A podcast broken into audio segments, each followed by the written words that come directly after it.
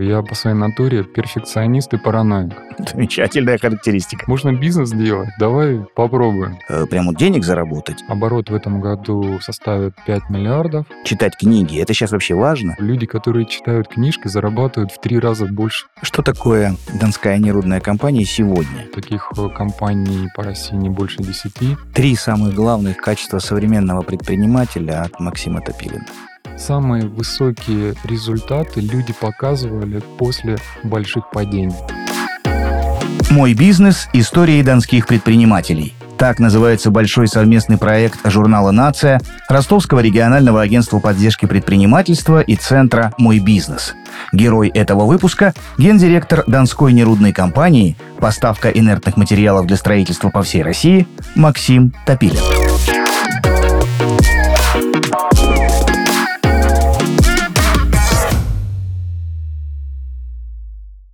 Максим, здравствуйте. Добрый день. А вы родом из Ставрополья с мечтой стать программистом-компьютерщиком, поступили в Новочеркасский политех и, как рассказывали в одном из интервью уже на втором курсе, решили попробовать себя в бизнесе. С чего бы это? Это э, возможность и желание э, прямо денег заработать или уже тогда предпринимательский зуд посещал вас? Да, мечта была стать программистом, но, к сожалению, мои мечты не сбылись. Когда на первом курсе я занял призовое место, мне нужно было ехать дальше, и, к сожалению, кафедра, на которую я поступил, не смогла профинансировать мою поездку, и предложили готовиться дальше. На следующий год я уже понимал, что как бы я ни подготовлюсь, то, скорее всего, денег не соберет наша кафедра. И тогда я принял для себя такое решение, что программистом я денег на тот момент не заработаю, и решил приложить все свои силы для зарабатывания денег. А потом была точка по продаже телефонов на радиорынке или еще до этого что-то было? Ну, до этого были бизнесы, которые, можно сказать, такие неудачные. Я пытался открыть магазин, он просуществовал полгода. К сожалению, не пошло дело. Тогда еще не было такого понимания, что нужно там доход, расход вести. Тогда это какие годы? Это при- примерно 99-й год был. А, так суровое время. Да, да, да, да. Так. Да, был интересный такой опыт. Я у себя дома в здании налоговой открыл магазин по продаже компьютеров. И прям бизнес такой интересный был. А, Но, к сожалению, тогда мы расходы, доходы не вели, и не было такого опыта, не было наставника, кто мог бы под- подсказать. Набили шишек, и потом пришлось закрыть. А с телефонами как э, случилось? А с телефонами такая история интересная получилась. Это уже было там, на четвертом, на пятом курсе. Ко мне приехал старший товарищ, который закончил вуз и поступил в Москву. И он в Москве купил мобильный телефон, приехал ко мне в гости, и заходит мой товарищ говорит, слушай, мне очень хочется такой телефон, но здесь я нигде не могу купить. И, А общем, тогда это диковинка еще была, да? А, Или уже да, все-таки? да, и тогда, если помните, такие телефоны, раскладушки только Да-да-да, появились, да. и у нас еще их не было в продаже, а в Москве они уже появились. И, в общем, они долго торговались, спорили, и в итоге продали там условно за 6 тысяч рублей, по-моему. И все довольны разошлись, и мне товарищ говорит, слушай, ты знаешь, сколько я сейчас заработал? Я говорю, сколько? Он говорит, 3 тысячи рублей. Я вот его купил неделю назад за 3 и продал за 6. Я говорю, слушай, это ж можно бизнес делать, давай попробуем.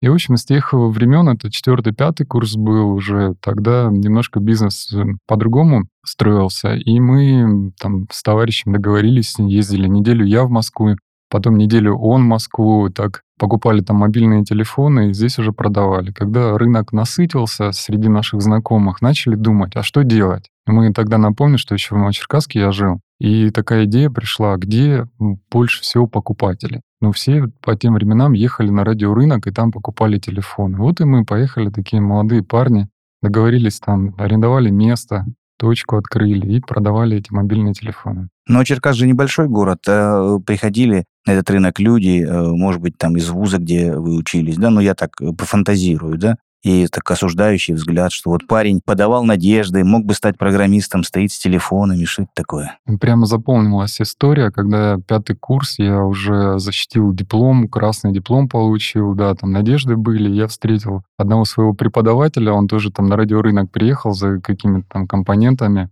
и так меня увидел, и мне так что-то самому совестно. То есть была такая история, да? Да, да, со- деле? совестно стало, что вот я там мог что-то добиться, ну и так потом принял решение, что надо куда-то дальше расти. И мы начали дальше анализировать рынок. Какой следующий шаг? Мы-то работали суббота-воскресенье, А я уже закончил вуз, и, получается, свободные дни с понедельника. И мы попробовали, арендовали точку сначала в магазине, там маленький закуток нам выделили, но когда люди приходили в этот магазин за товаром, и они увидели наши телефоны, покупали наши телефоны, и до магазина не доходили.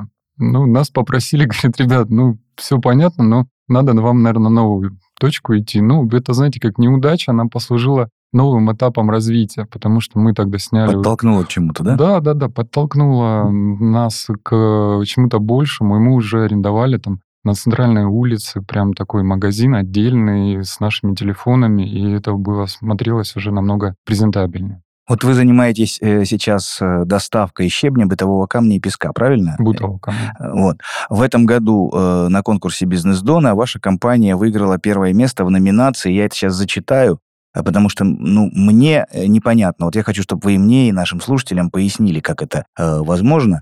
Э, лучший субъект малого и среднего предпринимательства в инновационной сфере. Как можно инновационно доставлять щебень и песок? Вот мне интересно. Мы с вами разговор начали с того, что я мечтал быть программистом. Да. И у меня такой аналитический склад ума, и я во всем вижу оцифровку, какие-то алгоритмы. И мне бизнес по учебне, он понравился своими масштабами, объемами, и там высокие чеки и достаточно такие интересные задачи. И когда мы начинали только работать, я увидел, что мы совершаем ряд ошибок, и некоторые действия, которые мы производим, они очень много времени занимают. А так как у нас программирование задачи были на то, чтобы машины выполняли за считанные секунды те операции, которые люди часы тратят, то мы сначала постепенно начали внедрять сначала один инструмент, потом второй, потом третий. И вот э, та программа, которую мы сейчас используем у себя внутри, мы ее там называем условно снабженец, она нам позволяет за 6 секунд найти ближайшего поставщика по всей России. То есть просто вот мышкой щелкаем на карту России, анализирует все карьеры, и наш в том числе, и предлагает оптимальный вариант. Авто, ЖД транспортом, и мы этим проектом очень сильно гордимся. Это нам ускоряет наши действия по предоставлению клиентам качественный сервис. Вот сейчас э, слушаю вас, да, э, человек, машина, и вспоминается терминатор восстания машин. Почему-то. Я понимаю, понимаю, почему. Сейчас много говорят, такое, что уже и делается в этом вопросе, я это наблюдаю, о замене человека роботами, да, вообще искусственным интеллектом. То есть зачем нужен там ведущий? Можно научить искусственный интеллект задавать вопросы. Зачем нужен еще там кто-то и так далее. В вашей сфере такое возможно через какое-то количество времени? То есть человек не будет нужен, действительно? Помните, там, по-моему, в 70-х годах э, выходили математики бастовать против калькуляторов, когда математики говорили, что скоро наша там отрасль умрет. Так, да, люди перестанут там думать да, головой, да? Да, да, считать. Но Все заменится. люди, которые используют сейчас современные технологии в связке, они опережают тех людей, которые не используют современные алгоритмы. Вы знаете, вот сколько лет я работаю, я очень часто сталкиваюсь с сопротивлением людей. То есть моя любимая вот сейчас вывод — это люди не сопротивляются, а, повышению зарплаты, и, Пожалуй, да. И Б — это своему мнению. Как правило, все вот эти вот нововведения, которые там мы планируем вести, они воспринимались под призму сопротивления, что нет, это нельзя там. И зачастую у людей даже был э, такой страх. То есть у меня некоторые сотрудники приходили и говорили, слушайте, если вы это внедрите, то мы тогда будем не нужны. И, ну, наверное, нас и уволят. То есть у людей прям страх был к изменениям. Я их подбадрил, говорил о том, что вы просто перейдете на следующий уровень. Уровень администрирования. Да, сейчас у нас компьютер быстро принимает решение, откуда и куда грузить. Но за этими данными нужно следить, их э, своевременно обновлять, следить э, за качеством выдачи. То есть э, они просто перешли на уровень администрирования. И сейчас мы живем в очень интересное время, когда условно там наши там дети не знают, что такое пейджер. А, люди... А мы о нем мечтали. Люди не помнят, как э, работать с телефонами кнопочными, да, то есть сейчас уже сенсорные телефоны, иной раз там смотришь, дети в книжке пытаются расширить там картинки. Это очень интересное, да, время. И в этом году достаточно такие революционные изменения выходят в мире, да, то есть это тот искусственный интеллект на базе чат GPT, да, мы видим просто фантастическое развитие. И мое видение такое, что искусственный интеллект, он в своем виде в ближайшее время, он не заменит человека на 100%, но он может послужить очень сильным помощником в решении тех или иных задач. На текущий момент мы используем искусственный интеллект для таких задач, как э, контроль э, условно там каких-то определенных точек действия.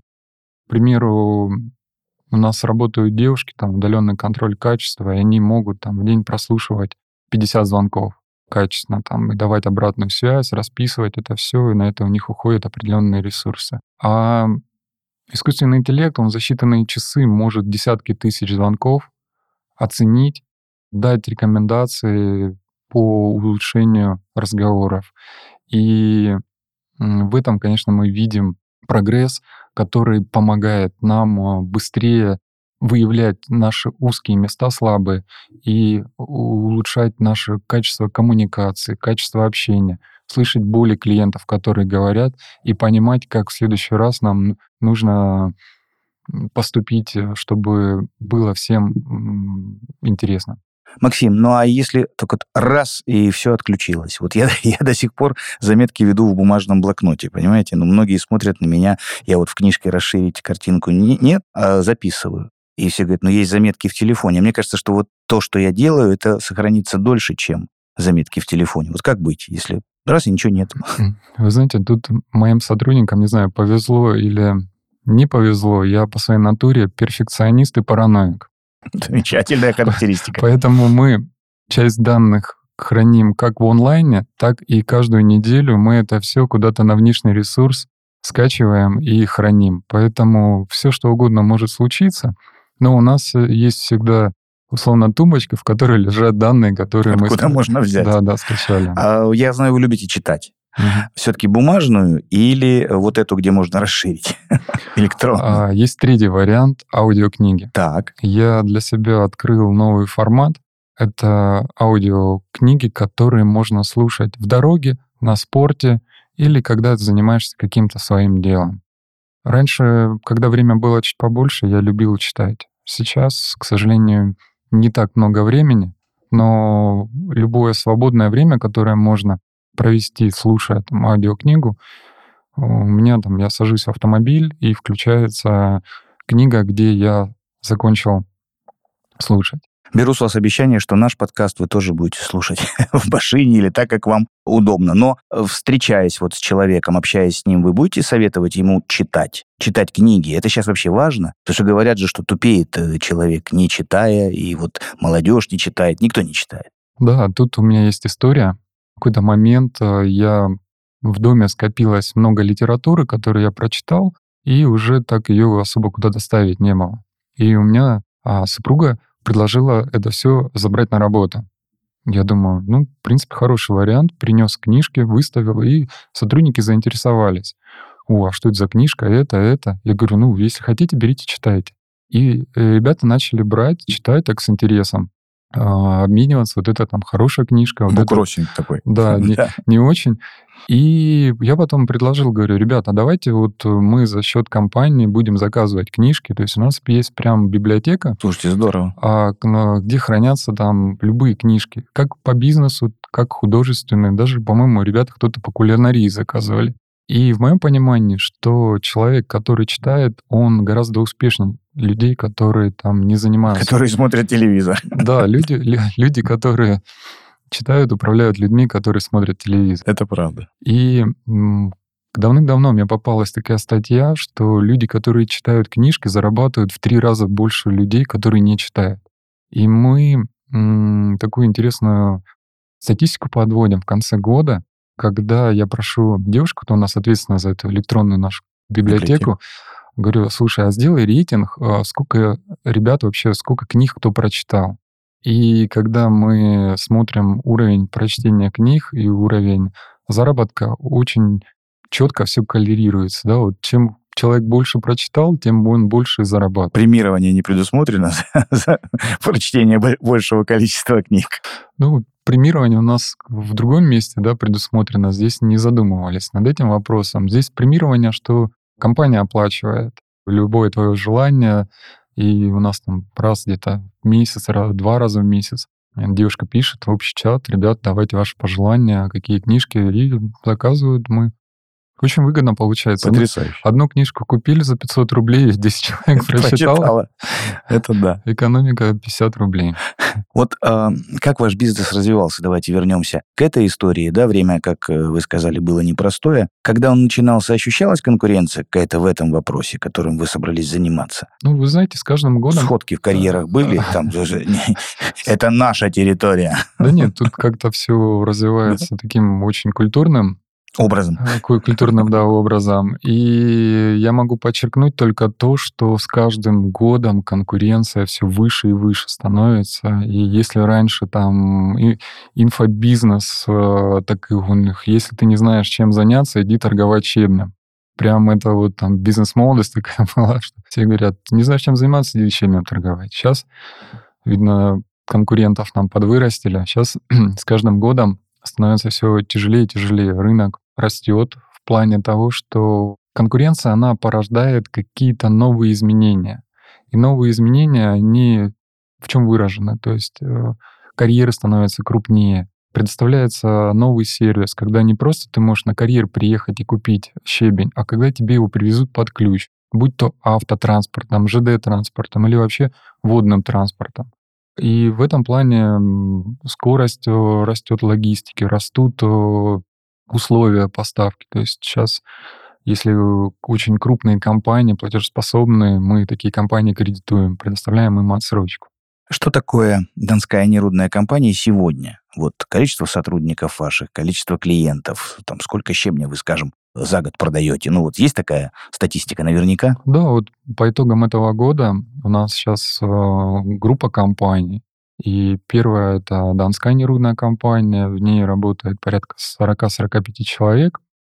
Также у нас есть э, вторая компания, это «Карьер» по щебню, да, там порядка 100 человек работает, мы с него грузим авто, ЖД-транспортом, а, гордимся тем, что у нас есть а, сервисный контракт с федеральной грузовой компанией, таких э, компаний по России не больше 10, также мы выпускаем специальную железнодорожную фракцию для балластового щебня 2560.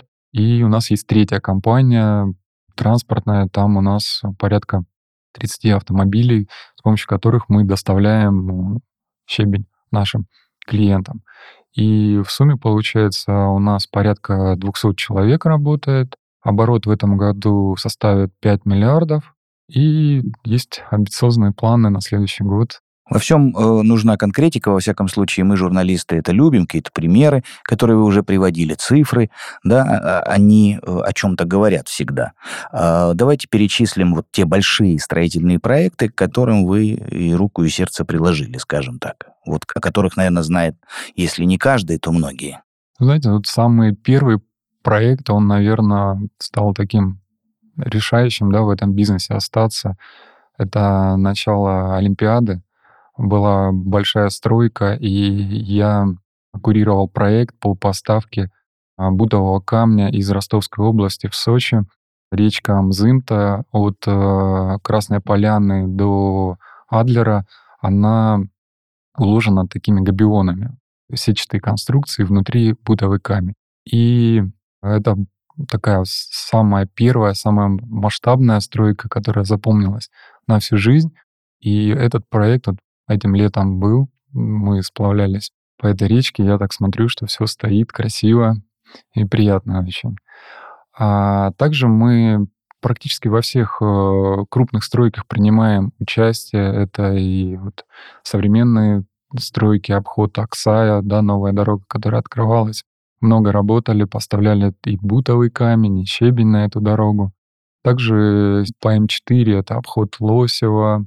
Оплатов наш прекрасный. Платов, да, мы да. начинали туда грузить тоже щебень на стадион, который строился, тоже мы туда щебня не так много, как хотелось бы, но тоже приложили руку. на самом деле очень много проектов таких вот, как-то для себя не ставишь галочки. А так вот, если задуматься от Сочи до Сыктывкара, И от Смоленска до Тольятти вот везде у нас какие-то были поставки. В цифрах мы в месяц грузим там порядка полутора тысяч вагонов и там 3-4 тысячи автомобилей. Вы упомянули в начале нашего разговора о набитых шишках, да? Какие свои ошибки, начни вы свой бизнес сегодня? Это, конечно, другое время, чем э, 99-й год, да? Вот вы бы уже не совершили. Вы знаете, тут я общаюсь с предпринимателями, и когда мы разговариваем о, о прорывах, которые у каждого случились, и самые высокие результаты люди показывали после больших падений. И, наверное, нет ни одного м, такого факапа, да, как сейчас молодежь говорит, который я бы пожалел, да, что мы совершили. Потому что на каждое вот такое действие мы не опускали руки, а думали, что сделать в следующий раз, чтобы такого не повторилось. И вы знаете, вот сейчас вспомнил интервью Маргулана. Он э, рассказывал, это казахский знаменитый предприниматель, он говорит, я чемпион по факапам. Я, говорит, совершил их больше всего. И мне кажется, что когда случается какая-то неприятность, э, если не опускать руки, если видеть в этом что-то хорошее, какие-то перспективы, то всегда ты придешь к чему-то большему. Поэтому, смотря вот так назад, я бы, наверное, ну, с благодарностью воспринимаю, что, знаете, вот в какой-то момент у нас тогда, знаете, вот с мобильными телефонами мы потерпели неудачу в какой-то момент, да, а, когда пришла Евросеть и связной, и нас вытеснили с рынка. Я с благодарностью на это смотрю, потому что я пришел в новую отрасль. Я с благодарностью смотрю на то, что нас тогда попросили с отдела, да, когда мы сидели в прибаннике с, со стойкой своими с телефонов, да. То есть это вроде как на тот момент нам показалась неприятность, да, почему нас, наверное, надо было там долгосрочный договор заключить и предусмотреть эти все моменты. Но вот такие неудачи, они подталкивают к изменениям, которые потом приносят просто фантастические результаты.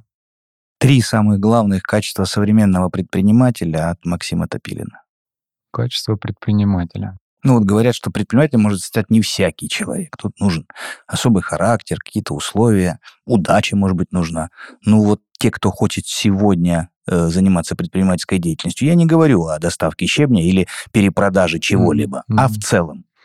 Я могу выделить три основных фактора, которые повлияют на положительное развитие человека. И первое я могу поставить — это окружение, в, котором, в каком окружении ты находишься. Вот скажи, кто твой друг, и я скажу, кто ты. То есть если вы находитесь в окружении людей, которых, у которых амбициозные цели, планы, то и ты рано или поздно станешь таким же, да, то есть в каком кругу ты общаешься, а, к тому ты и придешь. Второе — это спорт. Спорт, э, вот э, даже, по-моему, есть статистика, там сейчас успешные люди, кто чем занимается. И спорт — это та дисциплина, которая помогает перезагрузить, э, как в моем случае, это голову, немножко отвлечься и прояснить мысли. И третье — это развитие, саморазвитие. То есть вот как читать книги, ходить на семинары, тренинги. Это тоже придает э, драйв для кратного роста. Поэтому три составляющих, которые в моем случае послужили таким драйвером для роста, это окружение, спорт и развитие. Ну, еще могу чуть-чуть от себя добавить, это цели. А человек с целями, он достигает гораздо больших результатов. Даже вот у нас в бизнесе мы с каждый сотрудник с вечера пишет себе план на завтра. И если этот план написан, результат будет в несколько раз лучше, если этого плана нет. Если ты планируешь свою деятельность, а, то ты быстрее придешь к результату, который ты хочешь добиться. А если ты так живешь, как по течению, да, то есть куда прибьет, туда прибьет, то а, результат будет уже не тот. Спасибо вам за этот разговор. Вы знаете, каждый, э, в каждом интервью что-то для себя э, выносишь, да, лично. Вот я так послушал вас, подумал, что вот спорта мне точно не хватает для того, чтобы стать предпринимателем. Может быть, это дело будущего. Спасибо вам, правда, очень интересный и э, нужный, мне кажется, разговор. Всего хорошего. Спасибо, до свидания.